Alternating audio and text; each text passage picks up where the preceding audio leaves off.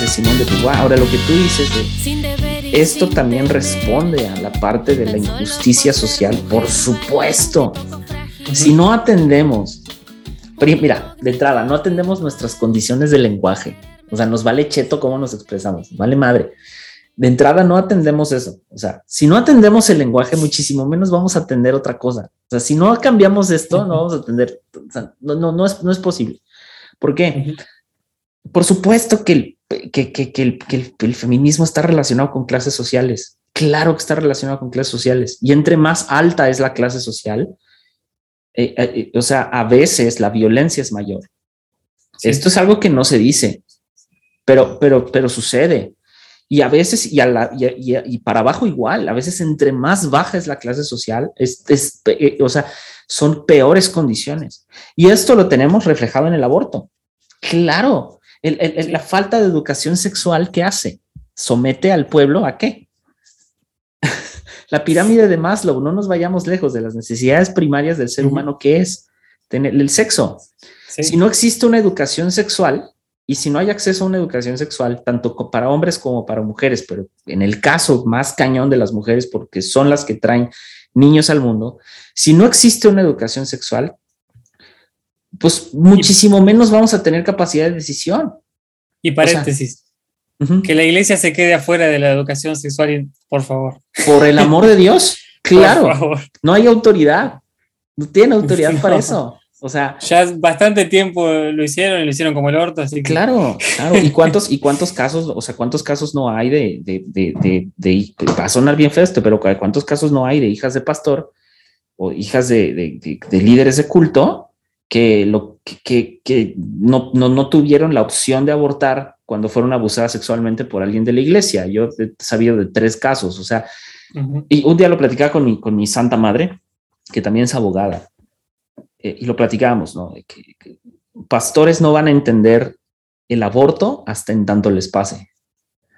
Porque como no les pasa, no, no, no, no, no, no captan que no es únicamente, o sea, es que este es a lo que voy. ¿Cuál es el lenguaje alrededor, por ejemplo, de esto? O sea, el lenguaje de, de, la clase media, media alta, ultra, o sea, súper conservadora, de derecha, si quieren, o sea, va haciendo la división de clases sociales ahora sí. ¿Cuál es el lenguaje? De, ay, no, ahora todas las niñas van a abortar. ¿De qué estás hablando?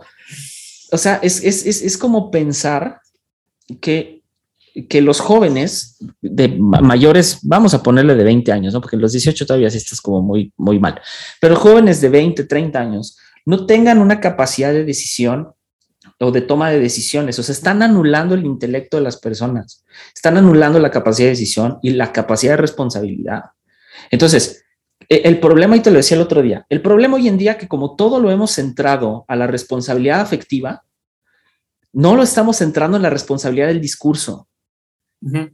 E, ese es el eje central. Responsabilidad afectiva, bien padre, pero mientras no te hagas responsable de tu discurso, de lo que sale de tu boca, de tus expresiones, de, los puntos en donde divides, de los puntos en donde no estás de acuerdo, porque el problema es que cuando no estoy de acuerdo, como mi opinión es la mejor de todas, pues no escucho. Si yo primero no cambio eso, yo no, yo no tengo opción de cambiar. Entonces, Simón de Beauvoir, claro, o sea, tienes súper razón en el sentido de decir, hey, las, primero vamos a atender los discursos alrededor de las clases sociales. Entre más, entre más burgués por supuesto, o sea, entre más, entre más burgués se es, y esto no, no, no, no es tirarle a los ricos, porque no se trata de eso, pero es tirarle a lo que hay alrededor de la crianza de personas de, de mucho dinero. Como el eje del discurso del capitalista es el capital, la moral no importa. Pero del lado contrario, porque ya sabemos que el capitalismo ha tenido sus, sus, sus, o sea, sus ejes caóticos, pero también el socialismo ha tenido sus ejes caóticos, donde ha habido hambrunas, donde han habido un chorro de cosas. Del otro lado, pues el discurso de nosotros contra los ricos porque el rico es el que te somete, eh, pues entonces es, es, es, otro discurso de odio, donde la moral no cabe. Entonces, por supuesto, algo que también, y, a ver, eh, citando, citando a, ahora, o sea, Simón, a Simón de Beauvoir, ¿no? ella dice, el problema de la mujer siempre ha sido un problema de hombres. El problema de la mujer siempre ha sido un problema de hombres. Claro. y el problema del género y todo lo que gira alrededor del género es un problema de clase social. ¿Por qué? Pongámoslo, pongámoslo como en, un contexto real. O sea, ah, y, vamos a ponerle una pareja heterosexual, ¿no? O sea, digo, se salió un poquito, pero una pareja heterosexual de, clase baja, o sea, que no están casados o, viven en, en, amaciato o viven en libertinaje, como lo quieran ver, que tampoco está mal, que quien hace su vida con un papalote, no importa, pero viven en condiciones de, que, no están propias, propiamente vertidas en la ley, ¿no? Viven en un amaciato, viven, etcétera, ¿no? en, unión libre, sin que la unión libre esté eh, legalmente constituida, ¿no? En, el caso de México, como es, es, este, que sí se puede, ¿no? O sea, bajo la, ley de convivencia. Bueno, siendo, siendo o sea, en este caso, los, los, derechos y las obligaciones que se adquieren pues son tácitas, no, no están en un papel, como en el caso del matrimonio. El matrimonio está en un papel. Entonces, ¿qué sucede con una, con una pareja de clase, de clase baja que eh, no tiene acceso a una educación, una educación en comparación a la educación de una persona de clase alta, pero muchísimo menos una educación sexual? Ok. Tarde o temprano, hay un chiste de Carlos Vallarta buenísimo, ¿no? Dice, eh, eh, estás dejando a dos personas, y él lo dice desde, desde su sesgo cultural, ¿no? Se dice, estás dejando a dos personas morenas sin la supervisión de un adulto, y lo dice, así va su beat del chiste, le estoy citando su chiste, sin la supervisión de un adulto, tarde o temprano va a haber un tercer moreno que no se va a ir hasta que tenga la mayoría de edad. Ese beat es un reflejo de la sociedad, es un reflejo de decir, hey, por supuesto que esto va a suceder en, personas de clase baja, porque eso se está refiriendo con la parte del ser moreno. En México el ser moreno de manera despectiva está asociado a la pobreza. Entonces, él en un chiste de stand-up, y aclaro, es un chiste de stand-up, está dejando ver esa condición, donde como no existe una educación sexual y no existe esa supervisión que se supone que debió haber estado en, una edad temprana, tarde o temprano, pues va a haber una problemática mayor. Ahora, el embarazo, vaya, en personas de, escasos recursos, donde no hay lo suficiente más que apenas para subsistir, que una tercera persona llegue en condiciones de ignorancia, es peor todavía. Entonces, el asunto, por ejemplo, en este sentido, eh, por eso, por eso el hombre no puede opinar del aborto. El hombre no tiene esa voz para opinar del aborto, porque no es un asunto que a él le compete, porque él no, él, él no es el que va a parir. Es un asunto de la mujer y es una decisión que se le pone a la mujer y se le da a la mujer y se le tiene que dar a la mujer, porque el hombre, el hombre, justamente ese es el problema del hombre. El problema del hombre es que no tiene problema. ¿Me explico? El problema Dale, dale. Habla desde su privilegio. Hablamos desde nuestro Hablamos desde el privilegio. El problema de la mujer siempre ha sido un problema de hombre. O es una frase donde, donde eh, Simón de Beauvoir de alguna manera pone que el hombre siempre va a ver las cosas desde su visión como hombre. Y justo este es, este es mi problema ante, ante, las, ante las distintas expresiones que surgen de los hombres hacia el feminismo. Entonces, claro, eh, por ejemplo, cuando armé los, los, episodios de eh, Religiosamente Hostil en Exvangélico, desde el, desde el intro del episodio lo digo, la idea no es que yo hable, la idea es darle voz a una expastora de una iglesia bautista que sufrió violencia por parte de su esposo, que es un pastor, que todavía ejerce el pastor, todavía tiene su iglesia en México.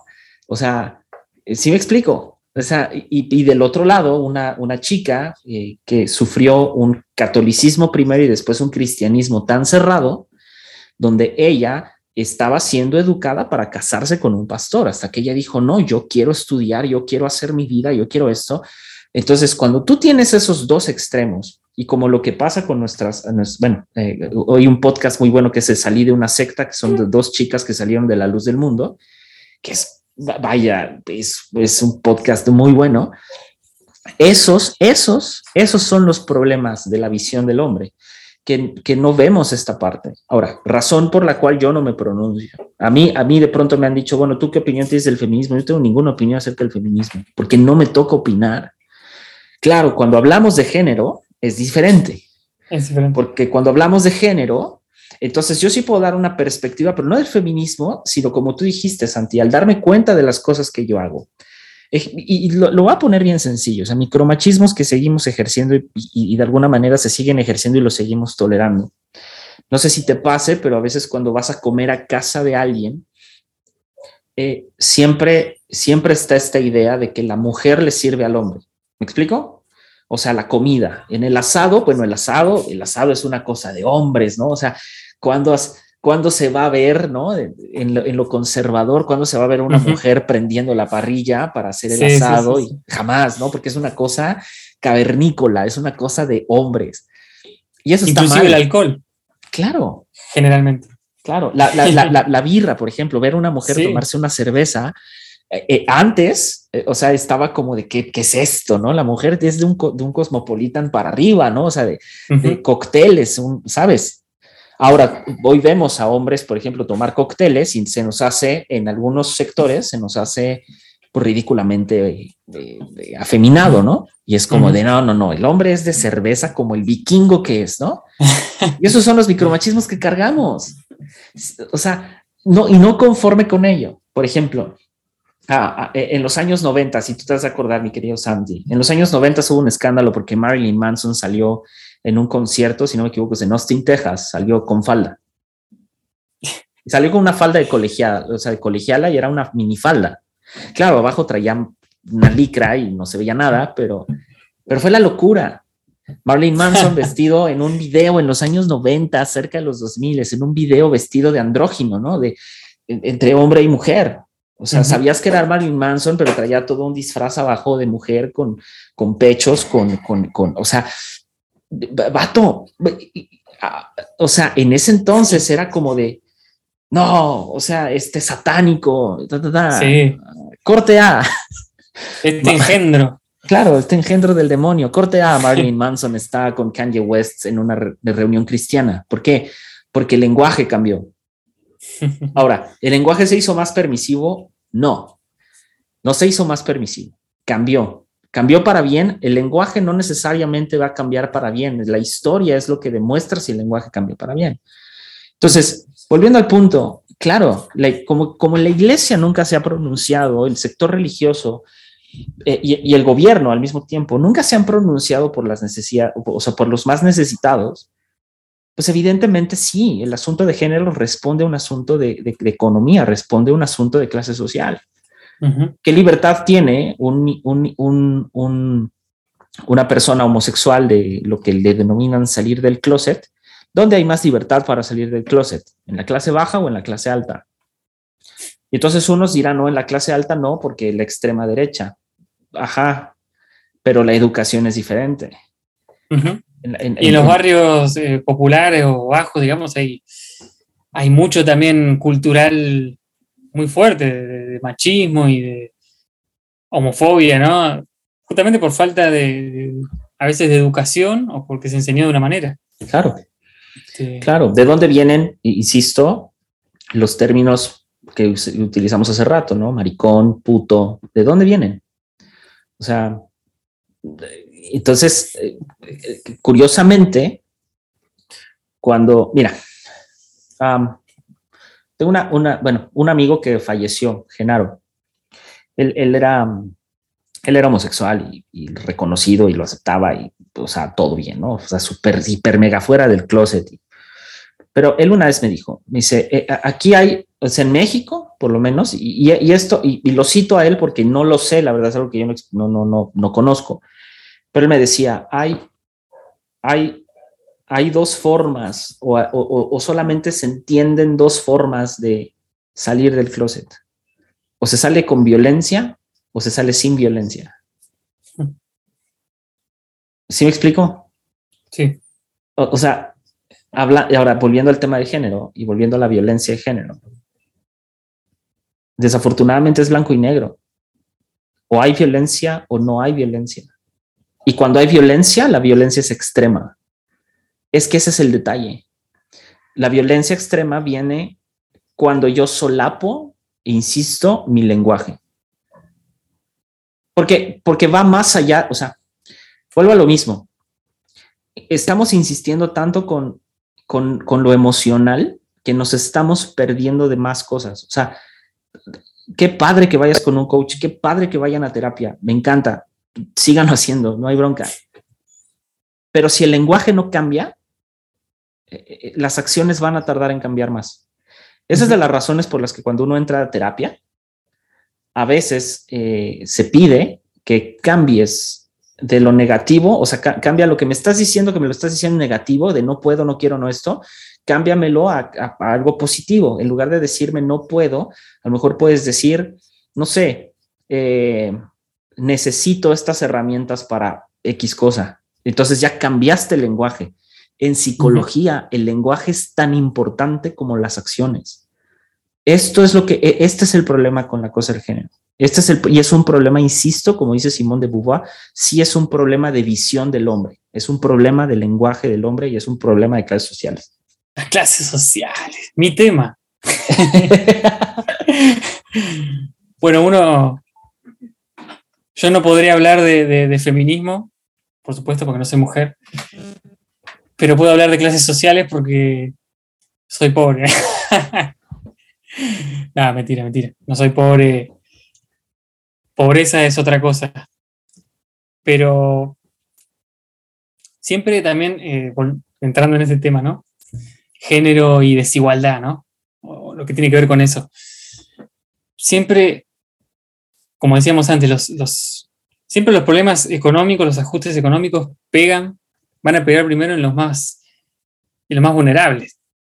Y así como la mujer tiene dificultades para encontrar trabajo, tiene dificultades para obtener puestos de calidad, etc., eh, los problemas económicos le van a pegar siempre primero a ella. Y eso tiene que ver también con, otra lucha social y con los roles, los roles asignados, ¿no? Porque está el rol, el famoso rol que a todos nosotros nos inculcaron.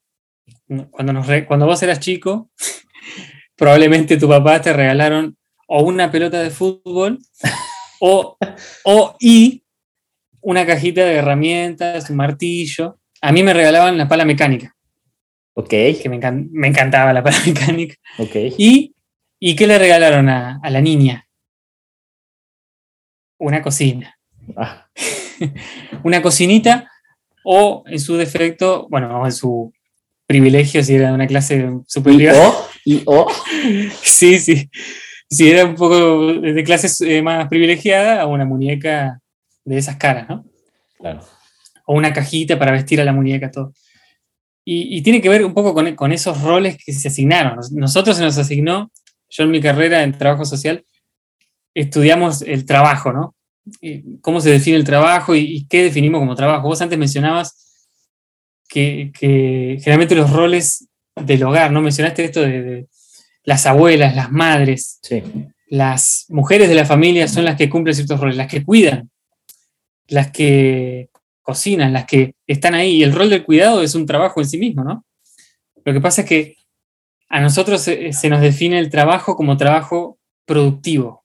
O sea, yo, vos vas y, no sé, no sé cómo definir tu trabajo. Atendés, atendés a tres, cuatro clientes, por ejemplo. Ajá. Y resolvés casos y vas ahí a juicios como en las películas y, y demostrás con tus pruebas. Más o menos por ahí va, ok. Más o menos. más o menos. Yo, no sé, atiendo a un par de clientes por día. Entonces, mi trabajo consiste en producir cierta cantidad de, productos. O el hombre en una fábrica. Pero el trabajo de la mujer generalmente se fue asignado como un trabajo reproductivo. No lo llamamos trabajo. Uf, lo, llamamos trabajo, lo llamamos, se le llama trabajo no remunerado, ¿no? El, el trabajo doméstico, pero se le llama ama de casa o rol de madre. Recién hace poco se empezó a llamar trabajo. Y es un trabajo reproductivo, sin el cual no existiría el trabajo productivo.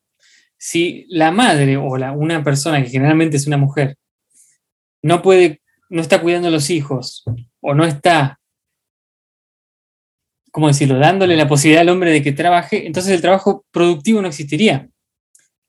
Lo que pasa mucho en barrios vulnerables, cuando la mamá tiene que salir a trabajar, ya sea porque es madre soltera o porque los dos padres tienen que trabajar, la abuela es la que se queda con los niños, otra mujer. Que, como en el caso de, mi abuela, ¿no? Mi, vieja, mi mamá tiene que, que salir a trabajar por cuestiones de necesidad, su pareja también. ¿Y quién se queda generalmente con, mis hermanitas más chicas? Mi abuela. O a veces mi hermana mayor, ¿no? Siempre recae esa tarea en mujeres, ¿no? sí, sí. Como se, les asignó a las mujeres e, ese rol de cuidado, ese rol de, maternal de, contención, de sanidad, de sanación.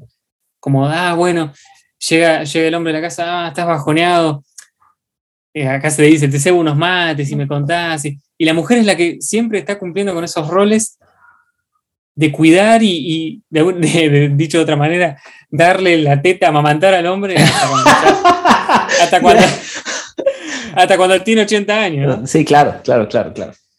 Y también eso tiene que ser deconstruido. Sí, Nosotros tenemos que empezar a, a, cumplir esos roles de cuidar a personas cuando es necesario. Aunque no estamos tan acostumbrados, ¿no?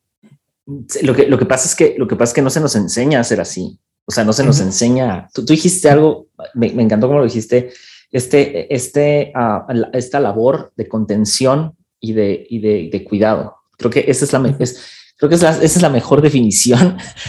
o sea, um, alguna vez escuché de, de un de alguien religioso eh, eh, decir esto, ¿no? Eh, el, el, el, el corazón de la casa es el, es, es, o sea, es directamente proporcional al corazón de la mujer, ¿no? O sea, como una mujer es tratada en su casa, así repercute como en el ambiente del hogar. No estoy diciendo nada nuevo. o sea, incluso si vivieras con roomies, si no vivieras con esposas, si vivieras con personas del mismo sexo, sería exactamente lo mismo. ¿Por qué? Eh, porque claro, el ambiente de una casa lo definen las personas que integran la casa. El problema es que aquí en esa frase se quería ver muy como para coachar matrimonios y las funciones que hacen los pastores. Entonces, eh, eh, no, no, no, me molesta que se diga porque tiene cierto grado de razón. Lo que me molesta es que volvemos a lo mismo. En el lenguaje le damos esta tarea de contención y de, y de, y de, este, de apapacho, de ya, a la mujer, pues, o sea, le, damos estas, estas tareas que obedecen, curiosamente, a una cosa como entre sentimental y, como decías, de cuidado, ¿no? Que al, hombre, al hombre se le sigue dando la, me encantó eso. La teta. La teta hasta los 80 años. Pero sí, o sea, pero eh, volvemos a lo mismo, es como hemos, es como, es como hemos crecido, en especial en Latinoamérica. O sea, en Latinoamérica uno va a la casa de, la abuela, por más de que tenga 35 años, 38, 40 años, y si la abuela sigue viva, la abuela sigue siendo la abuela, sigue habiendo este, y la abuela sigue y te sigue tratando como el, nieto, como si tuvieras 15 años, 6 años, o sea, ¿por qué? Porque, porque ellas también aprendieron así. O sea, ellas vieron eso y dijo, ah, ok, a los, a los nietos se les trata así. Entonces, evidentemente, claro que es algo que hay que construir. Porque, ¿qué pasa? Ah, por ejemplo, lo voy a poner al revés. Eh, en la iglesia se habla, se habla mucho sobre el dejar legado, ¿no? Que los padres deben de dejar legado a sus hijos. Y que claro, los, los padres, o sea, los padres atesoran para los hijos y los hijos no atesoran para los padres. Esto está dicho desde la figura patriarcal de los, de los judíos. O sea, recordemos que los judíos son patriarcas y todo el, todo el contexto de la religión judía se mueve en un patriarcado constante. Entonces, si eso yo lo deconstruyo, es como si hoy tú llegaras con tu, con tu, con tu, con tu, con tu madre y le dijeras, pues, por ejemplo, que tu madre te dijera, oye, este, Santi, ayúdame con esto, a pagar esto de la casa y tú le dijeras, no, porque a ti te toca atesorar para mí. Claro, tu mamá va a agarrar la chancla, va a agarrar lo que tenga en la mano y te lo va a azotar en la cara, aunque tengas, ¿sabes? O sea, sí, claro, que ya estés casado. E, es que es a lo que voy. O sea, nunca hemos puesto en tela de juicio un chorro de cosas que se nos enseñan y que nos se, enseñan desde la, desde la tradición, o de tradiciones que ni entendemos y que jamás hemos cuestionado. Lo mismo sucede con lo que decías de la labor de contención. ¿Qué dice la Biblia acerca de la mujer virtuosa? Uf, qué tema. Amo, amo, amo que toques ese tema. Me explico. O sea, ¿qué, ¿qué, dice la mujer virtuosa? ¿Cómo tiene que ser este ideal de la mujer judía? Porque no es mujer cristiana, es mujer judía. O sea, ¿qué, qué dice? ¿Qué dice Pablo sobre las esposas y sobre que la mujer no puede predicar? O sea, y lo, y, y lo, esto mismo es en el hogar. La mujer no puede opinar en el hogar. ¿Por qué? Porque uh -huh. el patriarca, porque la cabeza de la, de la casa. Sí. O sea, en, mi, en, casa de mis papás pasa eso y mi mamá le pone un revés a mi papá de cállate, recibe. Cachetazo. Recibe. Entonces, claro, o sea, ahora, cuando, cuando esas funciones de contención y de cuidado que no se nos enseñan a los hombres empiezan a resultar necesarias en una sociedad donde ya hay hombres que se dedican al hogar, pues el hombre no está capacitado para eso. Y debería uh -huh. de. Volvemos a lo mismo de estar con ese contacto del lado, entre comillas, del lado femenino, de un lado más sentimental, de la empatía, que no se nos enseña a ser empáticos. O sea, hay un chorro de cosas que como hombres no se nos enseñaron, brother. Y, y claro, vamos por la vida dando tumbos en ese sentido, hasta que un día llega, llega una, o sea, llega, pues en el caso, por ejemplo, tu, tu esposa, o, o sea, llega bajoneada porque le fue mal en el trabajo, le fue mal en la escuela, le fue no sé dónde, y, y, luego el hombre no tiene esa capacidad de contención. Porque el hombre que quiere, el hombre quiere evitarse problemas. Por eso, cuando el hombre tiene problemas, no, no es tan histórico como, como la mujer. ¿En, este, ¿En qué sentido? Eh, para nosotros es un problema menos y hay que solucionarlo rápido porque sí, así se sí, nos sí, educó. Es un es problema menos. Te, te, sentís mal, bueno, eh, a ver por qué. Y es por esto, a ver cómo lo solucionamos con eh, tal método o tal respuesta. Claro. Y porque, no es así. Porque se nos enseñó a arreglar cosas. Se nos enseñó a cambiar la bombilla cuando, o sea, ¿sabes? Y no escuchar. Claro. Porque so, por eso entonces, eh, ah, es que son más prácticos. Y cuando encontramos un hombre que es más pragmático que práctico, entonces se viene abajo la sociedad, porque, eh, o sea, ¿qué, ¿qué, es esto? ¿No? Y, y, ese es el problema. Ahora, por el lado de las mujeres, las mujeres también exigen, en, en cierto punto, un hombre práctico. Claro. Sí, sí. ¿Por sí. qué? Porque se les ha educado eso. Ahora, ¿cuándo, ¿cuándo vas a ver a una, a una mujer casada? Y, pues, digo, y, ojo, estoy hablando en un contexto general, pero ¿cuándo vas a ver a una mujer casada cambiar la tubería? arreglar, eh, destapar, o sea, si ¿sí me entiendes, destapar el desagüe, o sea, que cuando vas a ver... Cada vez va, va a haber más. Por supuesto. Creo yo. Pero Creo hoy en día es muy complejo. O sea, ¿por qué? Sí. Porque todavía hay una enseñanza de que el hombre es el proveedor. El hombre, hace, hace tiempo platicaba con una, eh, con una chica que justamente estamos hablando de este tema y, y ella, ella decía, ¿no? Dice, es que yo sí creo que el hombre tiene que ser proveedor y que la mujer debe de trabajar por opción. O sea, yo así de, ¿qué me estás diciendo? o sea, de cómo, Porque mi casa no fue así. O sea, mi, mi, mi mamá no, no, no, no, o sea, claro, hubo un tiempo en el que mi mamá, por ejemplo, eh, eh, temporadas en las que mi papá no, no, no, no trabajaba, no porque no quisiera, sino porque no había trabajo pues mi mamá contuvo esa parte, la parte financiera de la casa, ella salía a trabajar y al revés, ¿no? Y luego me tocó a mí, hubo un tiempo en el que mis papás no tenían trabajo y me tocó contener, justo cuando estaba en la universidad, contener esa parte de la casa, porque así crecí yo. Pero tú lo pones eso en un contexto y es, no, hombre, que un hijo mantenga a sus papás es casi una aberración, que ya no es así, pero en, el, en, el, en, el, en algún punto de la sociedad fue así. Ahora, justo está al revés, eso de que no, pues la mujer tiene, tiene que trabajar por, por opción o por gusto, pues depende, tú lo dijiste hace rato, una, una mamá soltera no trabaja por gusto, ojalá tuviera esa posibilidad, ese privilegio, sí. pero no lo tiene. Entonces, um, yo, yo platicaba con ella y le dije, o sea, ¿tú crees que la responsabilidad de generar riqueza, de generar patrimonio, recae en el hombre y me dice sí, y le dije, pues es que no.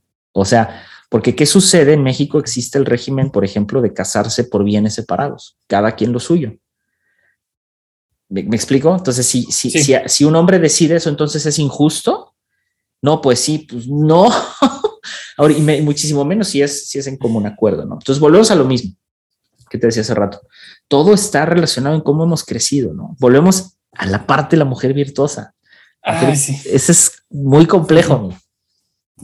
Es que como cristianos tuvimos un, es, un mundo aparte, porque el tema género nos lo enseñaron, o sea, una persona que no, no fue criada cristianamente o en la iglesia, y más en la iglesia evangélica, quizá no tiene, sí tiene toda la parte patriarcal, pero a nosotros se nos sumó la parte espiritual y emocional. O sea, la mujer tiene que estar orgullosa de ese rol, de ese rol que se le asigna, de ser madre, claramente, ama de casa, etcétera, etcétera. Y, por supuesto, su, misión principal en el cristianismo es satisfacer al hombre y criar bien a sus hijos. Pero su misión principal es satisfacer al hombre. Porque como dice ese famoso texto que está bueno reinterpretarlo, pero sigue siendo bastante, bastante nefasto porque dice que el hombre es cabeza de la mujer y Cristo es la cabeza del hombre, ¿no?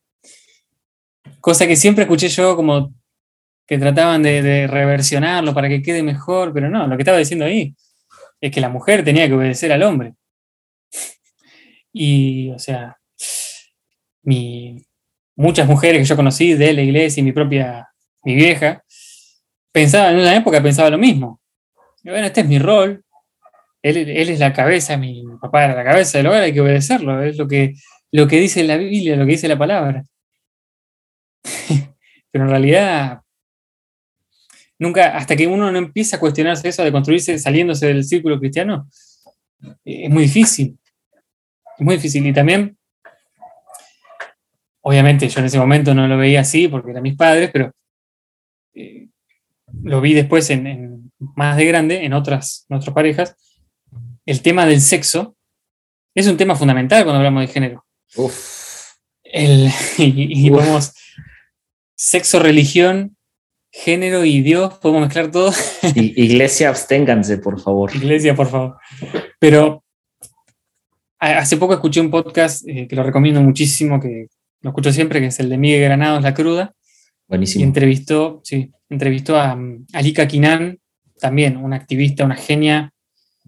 Eh, está en Instagram, tiene un montón ahí de, de charlas que da ella. Ella fue víctima de trata de, los 18 años hasta los 35 años. Terrible su historia. Bueno, si van a escuchar el podcast, ella cuenta su testimonio ahí, toda su historia. Encima habla calzón quitado y, cuenta todo, o sea que está, muy buena la charla. Y ella en un momento dice, eh, habla de la cultura de la violación, ¿no? Ella obviamente no, fue, no era consciente de todas esas cosas hasta, hasta después de salir de ese mundo, pero ella dice, qué loco, dice que en el capitalismo o, en este sistema de mercado, mejor dicho, se llegó al punto en donde eh, los hombres, no es que van los hombres y pagan por sexo. Eso es un error del lenguaje, ¿no? Volvemos a ese tema. Los hombres pagan por violarnos, decía. Pagar por la violación, si entendemos como violación, el sexo no consentido claro. entre dos personas, es violación. Y dentro del matrimonio, yo me acuerdo la, la última vez que, compartí, prediqué, entre comillas, en, mi pequeña y humilde iglesia, me acuerdo que, había hablado de varias cosas, y entre ellas hablé de que eh, en muchos matrimonios los hombres obligaban a las mujeres a tener sexo, o las eh, impulsaban, las, sí, obligaban a, tener sexo prácticamente. Y todos se quedaron mirándome como diciendo, mucha gente se sintió incómoda, ¿no? Este pibe, dijeron. Claro, pero todos decían, este que dice, todos pensaban, no, bueno, es el rol de la mujer. Ella tiene que satisfacer a su marido en la cama. Tiene que cumplir con ese rol. Hasta mismo Pablo en un momento dice, en la Biblia dice, no, se nieguen el uno, al otro, el uno al otro por mucho tiempo. Sí. Y ah, esas doctrinas hicieron tanto daño y, y generaron tanta desigualdad en el género y encima dice, no, no se nieguen el uno al otro, a no ser que sea para orar, ¿viste? y, yo creo, como lo dice el, humorista George Carlin, un grosso, humorista yankee, dice que él dice, Dios definitivamente es hombre. Obviamente yo no creo que Dios tenga género, pero él dice, lo dice eh, con tono humorístico. Dios, el, Dios de la religión, sí, sí entiendo. Sí, definitivamente es hombre, dice, porque una mujer no se hubiese mandado tantas cagadas. ah, querido. Qué, difícil, porque ah, recordando a Simón de Beauvoir, hay una frase de ella que es, tiene varias frases increíbles, pero una de ellas fue que es como, es únicamente mediante el trabajo eh, como ha sido posible que la mujer pueda franquear la distancia que la separa del hombre. Porque ella dice que el trabajo es lo único que puede eh, garantizarle a la mujer una libertad completa. O sea, Simón de Beauvoir está encontrando en el trabajo la manera en la que se, una, de las principales maneras de reducir esa diferencia en el género, ¿no? Y, es muy difícil discutirle a Simón de Beauvoir porque no solamente por su perspectiva de mujer, sino por el hecho de que enfrenta la problemática no, no desde el sesgo únicamente, insisto, de mujer, sino desde un sesgo donde, claro, Jean-Paul Sartre no fue, no, no, no fue un pobre, sino ella está, o sea, ella está, está eh, abordando este tema desde cierto privilegio, ¿no? Sí. Lo decíamos hace mucho, ¿no? O sea, el, el, ocio es un privilegio, el, ocio es el que produce estas frases, el que produce estas conversaciones. Y, y, el, hay gente que no, se, no, no, tiene eh, la opción de, como tú y como yo, de, de pronto, y como todos los filósofos alrededor del mundo y todos los grandes pensadores alrededor del mundo, y no porque seamos grandes pensadores, sino estoy, lo estoy poniendo ejemplo, pero toda persona que tiene tiempo de cuestionarse a sí misma es porque entonces tiene muy pocas cosas de, de qué preocuparse. Y tiene, y también tiene acceso a un círculo donde se hablan esas cosas, ¿no? Ese es, y que ese es otro detalle. Volvemos a lo mismo a las clases sociales.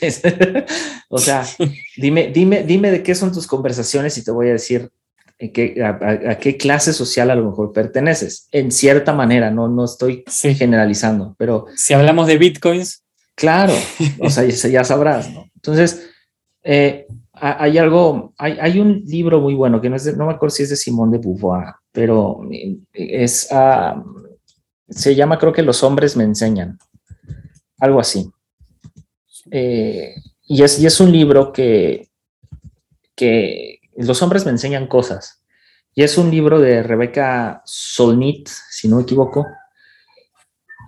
Eh, y en este, hombre, en este libro de los hombres me explican cosas, ella advierte algo bien interesante y justo esto que en, lo que está versando esta conversación, mi querido Santi, que es el, el eje del hombre, de explicarle cosas a la mujer, de el eje del hombre como este ah, cabeza y, y donde a veces parte de, esta, este lenguaje que tenemos hacia las mujeres, este lenguaje de superioridad, en los que, y aquí sí soy muy honesto, en los que yo sí me he encontrado, porque a veces lo hacemos desde un punto de vista de mucha superioridad, de decir, no, no, no, no, no, las cosas no son así. Volvemos a la parte de que nosotros queremos arreglar cosas.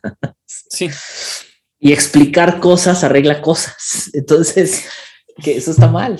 A veces hay que darle chance y no darlo a veces, más bien hay que expandir la oportunidad de que mujeres a nosotros nos expliquen cosas y en específico que nos expliquen aquello que no entendemos, no con el afán de que requiere explicación, sino con el afán de, por lo menos, eh, abrirnos un poquito más y dejarnos estos, como decías, micromachismos que nos no, ayudan, ¿no? Y que, claro, tú, yo y los hombres que nos estén escuchando, ejercemos. Aquel que esté escuchando esto y que nos responda en un mensaje, yo no ejerzo micromachismos, este... Lo vamos a escrachar en las redes. No, que nos explique, que nos explique cómo no ejerce esos micromachismos y nada, amigo, como Dijera, lo publiqué hace, hace unas horas en, en, mi, en, mi cuenta personal de, de, de, em, Instagram, como dijera José Luis Castillo, y esto, y esto lo cito justo con lo del 8M. José Luis Castillo fue, él perdió a su hija en el 2009 en Ciudad Juárez, Chihuahua, y él salió el día de ayer en, México, en el 8M, a, a la marcha. Pero él dijo esto, dice, no me sumo a la marcha porque hay muchas marchas separatistas y lo único que yo estoy pidiendo es respeto para la mujer. Por ello, no me atrevo a meterme a la marcha cuando yo mismo estoy exigiendo respeto para ellas. Y no vengo a faltarles al respeto, porque si me meto a la marcha lo haría. Por eso camino en contrasentido de la marcha. y al final ah, eh, hay un video muy emotivo donde está un círculo de mujeres brincando junto con él. Él, viene vestido, trae como una casaca o una lona a suerte de casaca, donde viene la foto de su hija y dice, eh, no me olviden, falto yo. Y entonces eh, las mujeres empiezan a decirle, no está solo, no está solo, no está solo, no está solo. Y él, termina gritando, eh, vivas, vivas, este, vivas se las llevaron, vivas las queremos. Y dice hasta la victoria, compañeras, en un grito bastante, bastante efusivo. Y, y eso me sorprendió porque desafortunadamente no es hasta que a nosotros nos duela que nos va a doler. Ah. Hoy, hoy su hija tendría 27 años de edad. Y si está, si es algo muy, muy, a mí me, impactó mucho cuando vi el video, dije, ¿qué es esto? O sea, un, un hombre que, en señal de respeto dice, yo no voy a caminar con ellas, yo voy a caminar en contrasentido porque ellas están exigiendo respeto. Creo que a nosotros nos debe de poner a pensar muchas cosas, de que a lo mejor en el afán de querer caminar con ellas, estamos faltándoles al respeto. En el afán de querer decirles cómo tienen que ser las cosas, a lo mejor les estamos faltando al respeto. Y en el afán de, insisto, quererles explicar, enseñar o lo que sea, tal vez la estamos regando. Y por eso me, encantó lo, que dijiste al inicio de la conversación, ¿no? De que yo acompañé a mi esposa, la dejé, eh, dejaste a tu esposa en, la marcha y te fuiste a las librerías, o sea, que dijiste, esto es, e, esto es, de, esto es de ella, yo qué hago aquí. Y creo que es la posición en la que deberíamos de tener, por lo menos todos en, en cierta medida, de como si es un asunto que nos compete por el, hecho de, que nosotros somos los que ejecutamos la violencia, necesitamos empezar a cuestionarnos desde dónde estamos ejerciendo la idea del género, desde dónde estamos ejecutando la idea del género y qué lenguaje, insisto, estamos usando alrededor de, del género. Sí, es sí bro, y, y también eh, todo esto también tiene que ver, ¿no? Eh, en esta marcha como que era, creo que era necesario que sea una marcha de las mujeres, como siempre, pero más que nunca, porque acá hubo hace, no sé si, supongo que la noticia recorrió todo el continente, pero eh, hubo un grupo de, abusadores, de violadores, que abusaron acá en un barrio céntrico de, de Buenos Aires, que se llama Palermo, a plena luz del día, 3 de la tarde, en un auto a una chica. Había dos, dos que estaban afuera como campana, digamos, por si venía alguien, y cuatro adentro que se turnaban para abusar de esa chica. Ah, no, come on. Y fue, fue muy fuerte. No era la primera vez que lo hacían. Y lo loco es que eran, algunos de ellos eran estudiantes de la universidad, militantes de, movimientos cercanos al feminismo, y, iban a marchas y todo. Y eso fue una de las razones también que, que hablamos con mi esposa y yo dije, no, yo como que prefería no ir tampoco porque era muy reciente, acaba de pasar, o sea... Muy sensible también, ¿no? El momento, o sea... Sí, varones que querían, se, supuestamente estaban involucrados en el tema y eran tremendos, tremendos violadores, ¿no? Oh, qué y, y, y, y nada, como hombres, parte de acompañar es como vos también lo dijiste de otra manera, ¿no? Pero parte de acompañar es eh, a la distancia, y lo que dijo ese, ese hombre que, que lamentablemente ojalá no nos toque llegar a, ese punto, ¿no? De perder a alguien cercano. Para entenderlo, ¿no? O sea, que no, sí, sí ah, porque eso creo que es algo muy, muy terrible, muy fuerte. Ya. Últimas palabras, amigo. ¿Con qué cerramos? Ah, a liberar, a liberar el, el género. Carajo. Carajo. Y, no solo, no, quiere decir que ahora vamos a ser todos bisexuales o no binarios o todas las cosas, sino a soltar, a los varones que nos están escuchando, soltar sus partes o sus, lados femeninos también. Claro. Su lado sensible. Y a las mujeres también animarse a hacer cosas que quizás se pueden entender como masculinas. Este, no dejarnos que nos aten, nos definan y nos encuadren malditos roles humanos. Malditos roles, exactamente, malditos roles humanos. Sí, que fluya, que fluya la libertad con, con, una, con un constante cuestionamiento para eh, hacernos más responsables cada vez, cada vez más responsables. No, no, no es de la noche a la mañana, amigues, no es, no, no es algo que surge, no es algo que porque ya decides ser, eres, ¿no? Es, es, o sea, es caída y levantarte y caer y levantarte, como todo en la vida, como dice Santi.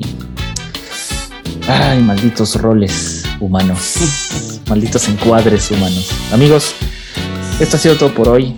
A deconstruir, carajo. Nos vemos en la que viene. Chao. Chao. Sin deber y sin temer Tan solo por ser mujer valiente y poco frágil. Un incógnito virtual. Por quererme provocar me dijo feminazi. Que se debe responder. Poco insulto puede haber que llegue a compararse. Mientras él se pavoneó, recordé un sabio consejo ignorado. época.